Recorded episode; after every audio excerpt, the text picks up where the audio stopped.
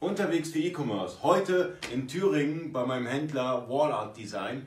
Ähm, da mich viele fragen, wie sollte ein Parkplatz aussehen? Es ist immer sehr individuell, aber so ein Starter-Setup kann ich euch mal hier äh, beschreiben.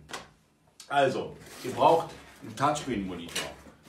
Wir haben gute Erfahrungen, ich meine, ihr könnt den auch größer kaufen, von Hans G., der Hans Spree, ähm, 22 Zoll, cooler Monitor, kostet nicht viel Geld und ähm, ist Touch. Dann der Innertech Scanner.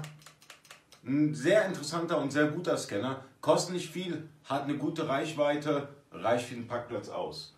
Dann natürlich Standard-Equipment. Wir haben hier den Cepra EK420D, ähm, ein Basic-Teil. Ja, funktioniert, läuft gut, klare Empfehlung meinerseits. Und natürlich der Dymo Labelwriter 450 für ähm, Warnsendungen und sonstiges über die Portokasse. Geiles Gerät. Und ihr braucht natürlich auch einen Rechner.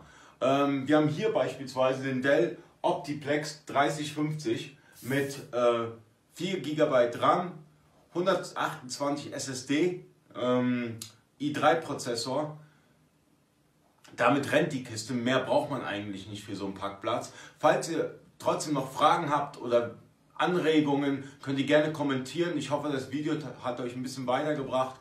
Ähm, bis demnächst.